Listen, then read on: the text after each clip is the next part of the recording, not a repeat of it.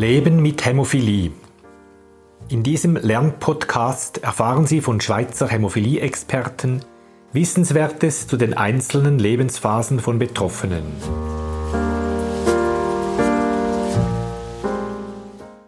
Mein Name ist Heinz Hengartner. Ich arbeite als Hämato-Onkologe am Ostschweizer Kinderspital St. Gallen. Vis-à-vis -vis begrüße ich den Hämophilie-Experten Dr. Lukas Graf Leiter des Hämatologischen Ambulatoriums in St. Gallen. Schön, dass du heute da bist, um unseren Zuhörern die Lebensphase des Jugendlichen näher zu bringen.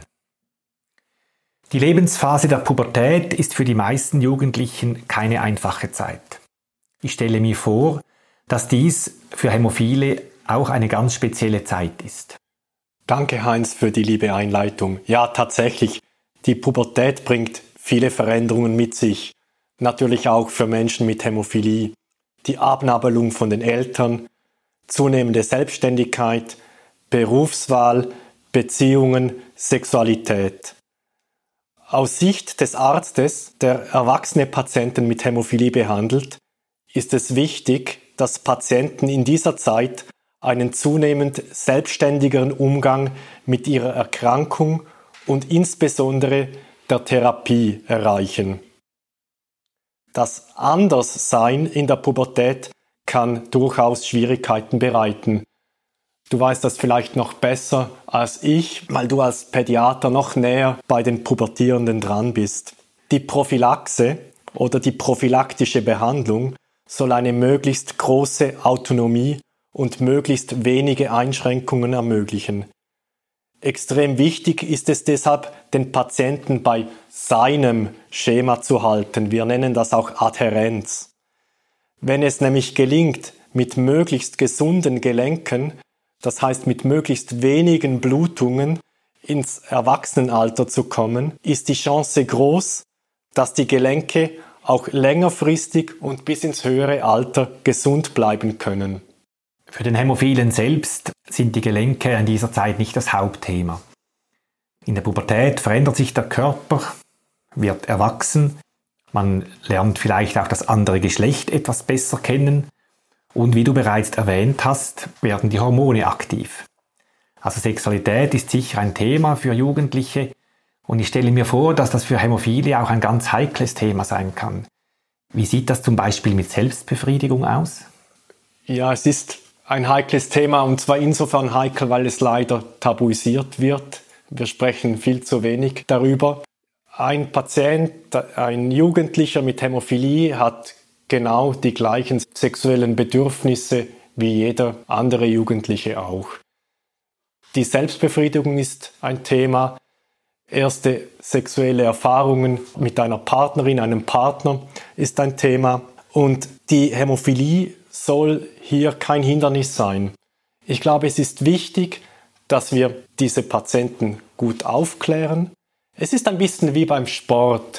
Wir klären die Patienten sehr gut auf, wie sie sich substituieren sollen, wenn sie Sport machen, wenn sie ein höheres Risiko eingehen bezüglich ihrer Gelenke. Ich glaube, das ist bei der Sexualität nicht anders. Wir müssen sie aber auch aufklären, dass gewisse Phänomene beispielsweise Blut im Samen, dem Ejakulat bei Hämophilen durchaus normal sein können, in Anführungszeichen.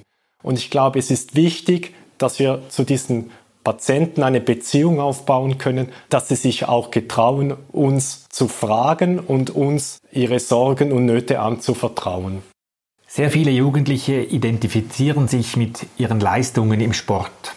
Ist das ein Problem für Hämophile? Wie sieht das mit Sport aus? Dürfen sie eigentlich jede Sportart betreiben? Also ich glaube nicht, dass es grundsätzlich ein Problem ist. Und es geht nicht nur um Leistung, sondern es gibt auch sehr gute Daten, die eben zeigen, dass Sport und Bewegung für die Gesundheit und insbesondere die Gelenksgesundheit von Hämophilen extrem wichtig ist.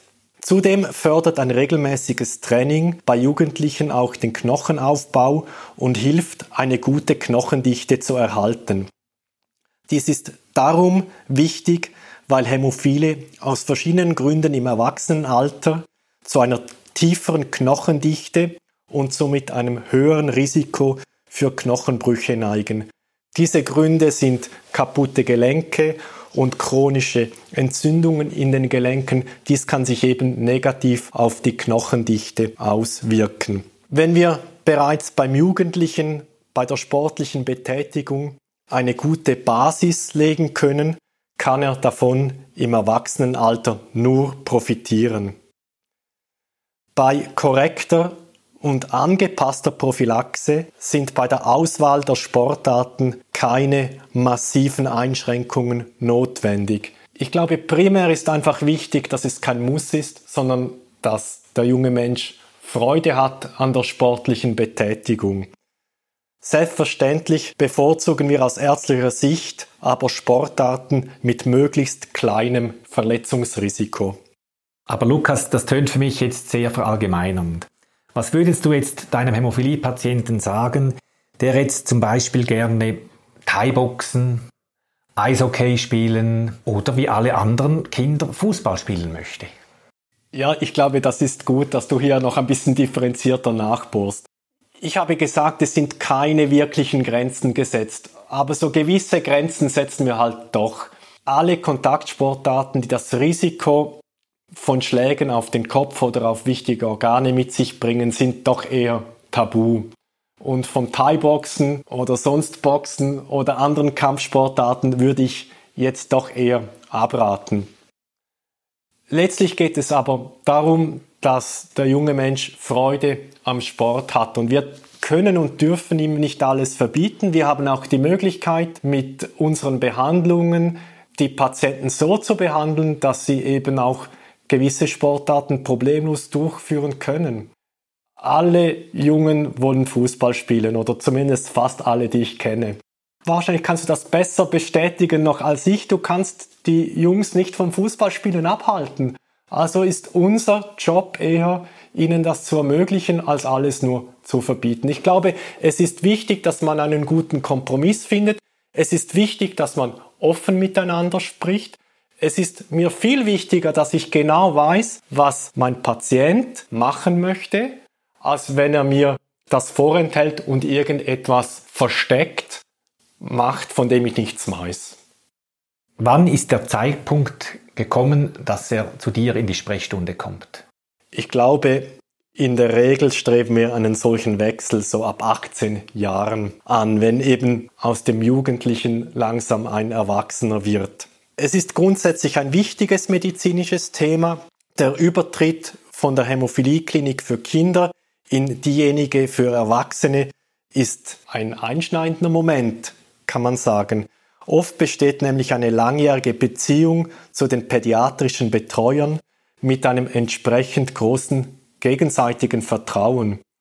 Diese Beziehung muss zum neuen Hämophilie-Team erst wieder aufgebaut werden. Darum ist es so wichtig, dass diese Übergangsphase fließend und in einer sehr guten Zusammenarbeit zwischen den beiden Betreuungsteams gestaltet wird.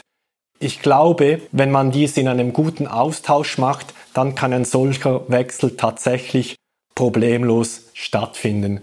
Ich denke, Kommunikation ist alles in einer solchen Phase. Danke, Lukas, für den interessanten Einblick in die Sturm- und Drangjahre des Hämophilen.